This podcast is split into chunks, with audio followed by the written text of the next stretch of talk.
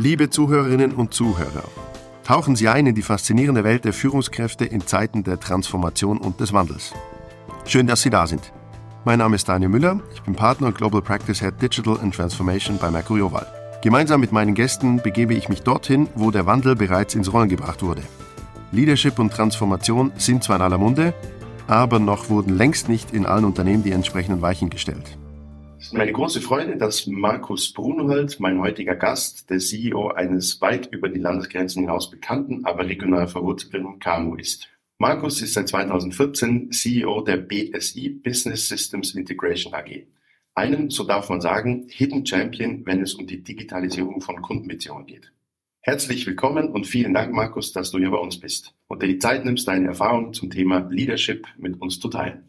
Hallo Daniel, herzlichen Dank für die Einladung und es freut mich sehr, dass ich hier heute BSI vorstellen darf. BSI ist ein, wie du sagst, lokal verwurzeltes Unternehmen. Wir sind gegründet worden in Baden vor 27 äh, Jahren. BSI ist ein Management-Buyout aus der ABB. Wir haben uns von Beginn an spezialisiert auf Kundenbeziehungsmanagement, CRM. Das sind Softwareprodukte, die wir selber erstellen in der Schweiz und in Deutschland. Das Unternehmen ist jetzt in den letzten Jahren, 27 Jahren, ja, gewachsen auf insgesamt 450 Mitarbeitende, verteilt auf acht Standorte. Wir haben vier Standorte in der Schweiz, Baden, Zürich, Bar und Bern und äh, vier Standorte in Deutschland mit München, Darmstadt, Düsseldorf und Hamburg. Mhm. Wir haben uns äh, fokussiert auf Branchen wie Versicherungen und Banken und auch Retail. Für diese Branchen beliefern wir äh, unsere Softwareprodukte eben im Bereich CRM und Marketing Automation und äh, ja, sind äh, glücklich, dass wir so erfolgreich wachsen dürfen. Mhm.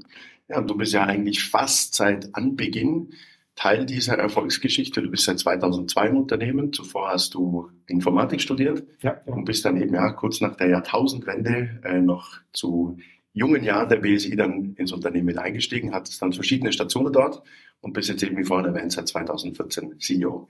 Noch eine kurze Rückfrage. Ähm, ihr habt jetzt ja auch vier Standorte in Deutschland. Der Schritt nach Deutschland, wann ist der passiert und was waren da die Überlegungen? Ja, der kam tatsächlich etwas früh noch. Also wir waren noch nicht ganz äh, bereit, dass wir jetzt schon Deutschland als neuen Markt angehen wollten, konnten aber zum Glück zwei Kunden gewinnen, auch namhafte Kunden wie Deutsche Bahn und Hermes äh, Logistik und wurden dann etwas äh, getrieben zum nächsten Schritt dann auch in weitere Länder, in dem Fall jetzt äh, Deutschland. Mhm. Für uns war aber klar, schon sehr früh, dass wir gerne mehrere Standorte eröffnen möchten. Wir wollten nahe bei unseren Kunden und eben auch nahe bei unseren Mitarbeitenden sein oder unseren Erfolgsfaktoren. Wir haben uns absolut spezialisiert auf neue Erfolgsfaktoren direkt ab Hochschule für BSI zu gewinnen, so wie ich auch zu BSI gekommen bin, als in dem Fall dann Softwareentwickler und so, dass wir uns dann innerhalb des Unternehmens weiterentwickeln können. Und äh, ja, somit war dann Deutschland natürlich auch die logische Folge, dass wir zu dem Zeitpunkt hatten wir schon Baden, Bar und äh, Bern und dann äh, auch äh, in dem Fall dann Darmstadt das erste weiteres Büro in Deutschland eröffnet haben. Im IT-Bereich, in der IT-Branche, wo ihr ja offensichtlich tätig seid, macht ja, ja die Rede vom Fachkräftemangel die Runde und das schon relativ lange.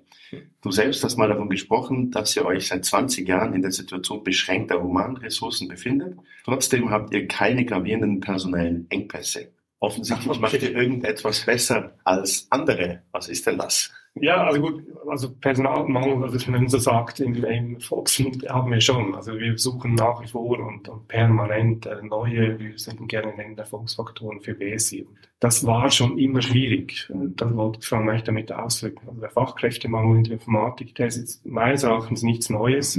Und ich glaube gerade auch Informatikfirmen wir definitiv auch haben uns sehr früh äh, darauf eingestellt, dass, dass wir sehr viel investieren möchten in die Gewinnung neuer Talente. In dem Fall eben auch auf quasi Hochschulen uns äh, spezialisiert haben, dass wir Partnerschaften mit Hochschulen haben, dass wir entsprechend auch entsprechende Praktikas, Masterarbeiten etc. und, und dran anbieten, weil gerade auch die äh, jungen Talente sehr früh natürlich bereits mit involviert werden wollen in die Arbeitswelt und jetzt nicht einfach nach dem Studium. Und äh, es gibt noch einen weiteren Faktor. Äh, für uns war immer klar, dass Fachkräfte oder in dem Fall Talente zu gewinnen, braucht es äh, eine tolle Unternehmenskultur, eine wertebasierte Unternehmenskultur. Und das ist, glaube ich, schon die Stärke von BSI. Wenn ich gefragt werde, ja, was macht uns aus, dann bin ich der Überzeugung, dass die Kombination aus Software und Menschen, das steht für BSI. Ich bin überzeugt, wir haben eine sehr gute Software, die sehr kompetitiv ist. Ich bin aber gerade so überzeugt, dass wir vor allem tolle Menschen haben bei BSI, die eben die Kombination dann mit der Software die Stärke von BSI ist. Und Werte basiert, ich glaube, das ist für das, was BSI steht, wenn wir uns positionieren und auch quasi uns vorstellen, bei den Studenten in dem Fall, dann äh, legen wir Wert darauf, dass wir, ja, vor allem auf drei Werte legen wir eigentlich Wert. Einerseits, wir machen gerne Software. Tönt jetzt vielleicht ein bisschen trivial für ein Softwareunternehmen, aber die Leidenschaft, eine tolle Software zu entwickeln, qualitativ hochstehend, nahe am Kunden, das ist das, was uns antreibt. Und ich vergleiche eigentlich gerne die Softwareentwicklung oder die Informatik auch mit dem ein Spitzensportler. Du musst dir vorstellen, ein Spitzensportler kann sein Hobby zum Beruf machen und auch noch Geld damit verdienen. Ein Riesenprivileg. Und als Informatiker sehe ich das sehr ähnlich. Wir dürfen unserem Hobby nachgehen. Also man hört das ja auch häufig so im Freundeskreis. Wie kannst du auch am Abend noch einen PC sitzen oder ein Notebook sitzen, wenn du heimkommst? Das ist mein Hobby, also das ist meine Leidenschaft. Aber das gesagt, ist es wichtig, dass wir diese Leidenschaft in einem Umfeld ausüben dürfen, wo es auch Spaß macht. Und das ist, glaube ich, schon auch der Schlüssel. Weil ich meine, stell dir vor, in deinem Hobby gehst du auch nicht in einen Verein nach, wo dich nur nervt, wo das ganze Umfeld einfach ähm, ja, nicht passt. Und ähm, ich glaube, das ist einfach sicher eine Eigenheit, glaube ich, etwas unserer Branche. Also das möchte ich jetzt nicht adaptiert haben unbedingt auf alle Branchen, da haben wir ein Riesenprivileg, habe ich erwähnt. Aber das ist das eine, Software, gerne gute Software machen. Der zweite Punkt ist, dass wir die Software gerne für unsere Kunden machen. Die Kundennähe ist für uns das A und O. Ich habe es bereits erwähnt. Wir haben die Standorte auch nahe an unseren Kunden eröffnet. Und ich weiß schon, das sagen auch viele Unternehmen von sich, und das ist auch das absolut zentrale Element. Aber die Kundennähe, die will halt auch gelebt sein. Auf Augenhöhe, partnerschaftlich mit unseren Kunden langfristig und nachhaltige, erfolgreiche Projekte umsetzen, das treibt uns an.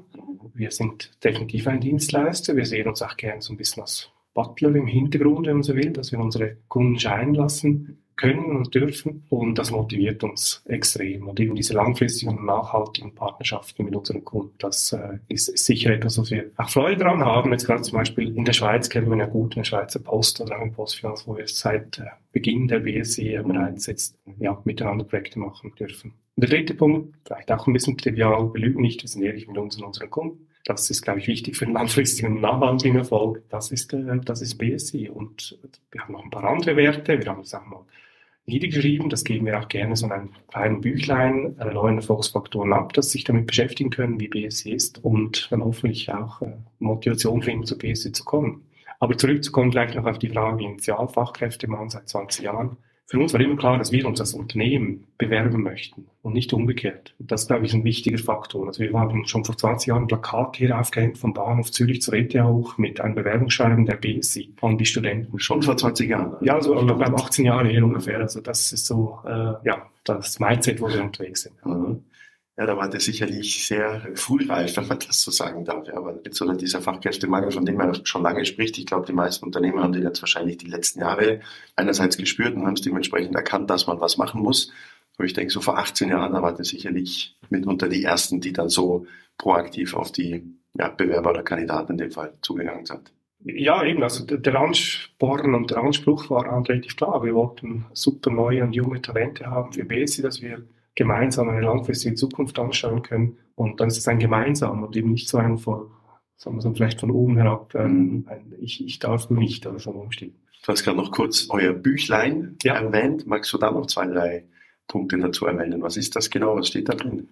Ja, also wichtigst ist vielleicht der Titel schon mal zu Beginn. Der heißt nämlich, es ist ein Fehler, dieses Buch zu schreiben. Also das Buch geht um Werte, wie BSC ist. Und Werte sollte man definitiv nicht aufschreiben, man sollte sie vor allem leben. Mhm. Und glaube ich, deshalb auch der Titel so gewählt. Was aber das Entscheidende daran ist, ist wir, wir halten das aktuell. Also es ist kein Strategiepapier, wo wir in die Zukunft schauen, wie wir gerne werden wollen als BSI, sondern es ist eine aktuelle Momentaufnahme von BSI. War eigentlich mal initial äh, die Idee, dass wir das eben neuen Erfolgsfaktoren abgeben können. So nach dem Gespräch kannst du noch lesen und nochmals Revue passieren lassen, wie das Gespräch war. Hat dann aber auch ein bisschen breiteren Anklang gefunden, auch bei unseren Kunden. Äh, ja, letztlich auch, weil die Kunden gehen mit BSI in eine lange, langfristige Partnerschaft ein. Also wir machen Kernlösungen. Also die Kunden, das Kundenbeziehungsmanagement, eine große Versicherung, eine große Bank, das ist eine Kernlösung. Und da will man natürlich auch ein partnerschaftliches Vertrauen haben. Vielleicht noch ein weiterer Punkt, und das sprichst du wahrscheinlich auch an hier in dem Kreis für diesen Podcast. Wir haben eben sehr viel Wert gelegt auf ein unternehmergeführtes Unternehmen. Das heißt, wir haben keine klassischen Abteilungen, wir haben keine Hierarchien, wir haben ein reines Rollenmodell. Ist übrigens auch sehr geeignet, gerade für Studienabgänger, weil das ist vom Modell her eigentlich ähnlich während dem Studium. Und kannst du dir vorstellen, du bist in einer Gruppe zusammen, dann verteilt man die Arbeiten innerhalb der Gruppe nach Stärken und Interessen und so ist eigentlich auch BSI organisiert. Die können natürlich auch ändern, die Interessen über die Jahre. Ein Beispiel von mir, sprich Programmieren war dann vielleicht nach ein paar Jahren nicht so mehr. Leidenschaft war schon da, aber andere waren halt besser. Und ich war dann vielleicht eher etwas fokussiert auf dem Fall dann äh, Projektleitung und dann später auch noch weitere Aufgaben. Ja, vielleicht aber eben das Rollen, äh, das ist noch wichtig, also später weitere Aufgaben und auch nach meiner Rolle. Was, glaube ich, noch erwähnenswert ist, auch in dem Kontext, ist, dass meine beiden Vorgänger immer noch bei BSI sind, also der Gründer von BSI, äh, war CEO die ersten ja, acht, neun Jahre. Dann war aber eine andere Zeit, auch eine andere Anforderung, sehen Unternehmen. Es war dann kein Startup mehr. Wir mussten ein bisschen, wollten auch ein bisschen mehr noch in Kultur und Werte und Produkte investieren. Das war der zweite CEO. Der erste ist jetzt quasi wieder Verkäufer und das ist seine Leidenschaft. Der zweite, äh, in dem Fall jetzt wieder Produktentwicklung. Es treibt unsere so die gute Fehler unserer Produktentwicklung. Und äh, ich werde dann hoffentlich auch über ein Plätzchen beim WSI von, wenn ich nicht mehr der Richtige bin für diese Aufgaben. Ja, also basierend auf meiner eigenen Erfahrung kann ich jetzt schon sagen, dass das sehr speziell ist. Also da gibt es tatsächlich wenige Unternehmen. Ich müsste jetzt gerade lange überlegen, ob ich überhaupt andere Unternehmen kenne, die das so leben, wie er das macht. Das ist schon, schon interessant. Wahrscheinlich auch Teil des Erfolgs, würde ich jetzt vermuten. Ja, das ist ja nur sinnbildlich jetzt an unseren Rollen. Das geht ja aber für alle bei BSI, oder? Das ist äh, gerade, wenn man das Rollenmodell anspricht, oder? das ist ja quasi unsere Organisation. Das, dass wir keine Abteilung und Hierarchien haben, haben wir Rollen. Das ist eigentlich sehr einfach. Wir haben eigentlich drei wirklich relevante Rollen. Das ist nämlich Programmieren, das ist unser Kerngeschäft. Natürlich aber auch die Fachlichkeit, das ist die fachliche Analyse, das fachliche Verständnis, also die zweite Rolle. Dritte natürlich die Projektleitung, Planung, Kommunikation, Verträge etc. Aber das sind eben auch Rollen. Also ich als Person kann mehrere Rollen haben, die können auch mal wechseln. Und es ist eben nicht ein Aufstieg, sagen wir mal so, dass ich als Softwareentwicklerin jetzt Projektleiterin werde, sondern es ist eine andere Rolle. Und wenn ich die nicht mehr haben will, weil kein Interesse mehr oder passt mir doch nicht, wieder eine andere Rolle einnehmen kann, dann ist es nicht ein Auf- oder Abstieg, sondern das Einzige, was zählt, ist die Leistung. Wir sind ein leistungsorientiertes Unternehmen. Ja, wir wollen quasi jeder von uns die beste Leistung bringen können, halt in der Rolle, wo es einerseits natürlich am meisten Spaß macht, dann bist du meistens auch am effizientesten und andererseits aber auch gehst du am meisten Geld. Bei einer anderen Gelegenheit hast du mal erwähnt, dass ihr zum Beispiel auch gezielt nach Amöben oder nach Erleuchteten sucht. Ja, nach Amöben, ja, weil die suchen nicht nach Amöben, Entschuldigung, aber quasi, wir, wir stellen uns gerne auch quasi wie so, also nur intern, gell, also bitte jetzt in dem Kreis behalten, die hier zuhören. aber Amöbe ist halt irgendwie noch ein interessantes Beispiel, weil jeder, jeder die bei BSC dazukommen, die verändern das Unternehmen. Und die bewegen das Unternehmen auch weiter, ziehen vielleicht in eine Richtung oder in mehrere Richtungen und können etwas verändern.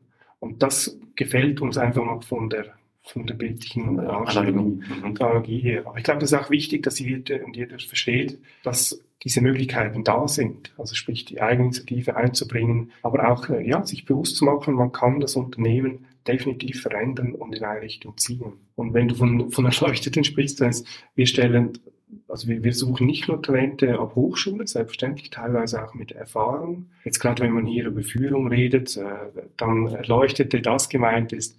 Wir haben sehr erfahrene, aber ich sage jetzt mal Manager, wie man das sonst sagen würde, die äh, Geschäftsleitung, Mitglieder waren von großen Unternehmen und die aber dann das Gefühl bekommen haben, sie können gar nichts mehr verändern. Mhm. Sie sind nicht mehr nahe am Kunden, sind nicht mehr nahe an, an, an den Erfolgsfaktoren, an Mitarbeitern und äh, wollten das nicht mehr.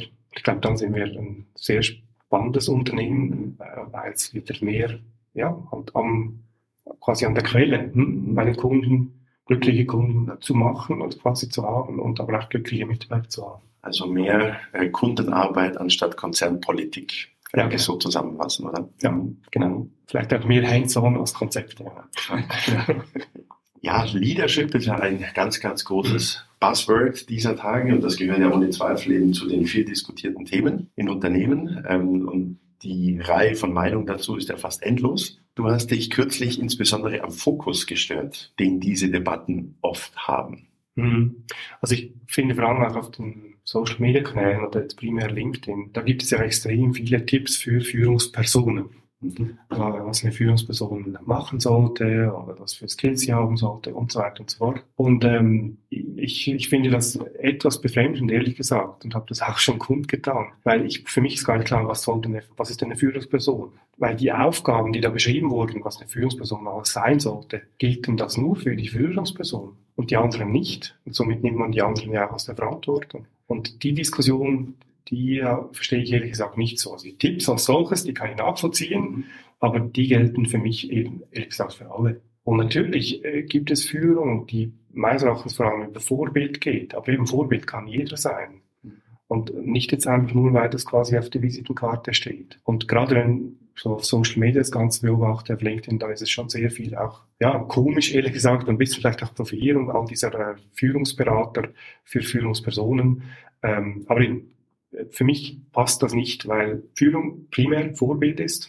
Das betrifft jeden und jede. Erstens. Und zweitens, jede Person kann ein Unternehmen verändern. Und jede Person ist Unternehmer. Klar wollen die einen ein bisschen mehr, die anderen ein bisschen weniger. Aber Unternehmer sein, das glaube ich, vor allem in unserer Branche, ist ein wichtiger Grundstein. Das ist vielleicht auch noch wichtig zu erwähnen. Wir haben diesem sehr früh Rechnung getragen. Bei BSI ist es möglich, sich zu beteiligen am Unternehmen. Jeder, der bei BSI arbeitet, kann Beteiligung und Aktien kaufen. Jedes Jahr. Wir haben von den 450 sind rund 290 beteiligt am BSI. Das sind keine Geschenke, kein Lohnbestandteil, das ist privates Investment. Ich glaube, das zeigt sehr schön das Commitment. Und das zahlt absolut auf das ein, dass eben wir ein unternehmergetriebenes Unternehmen sind, weil fast alle sind ja Unternehmer in dem Fall, haben Aktien. Und das gibt eine ganz andere Grundstimmung. Äh, stell dir mal vor, da hast du Sitzungen, da geht es über, vielleicht investieren wir da oder investieren wir nicht.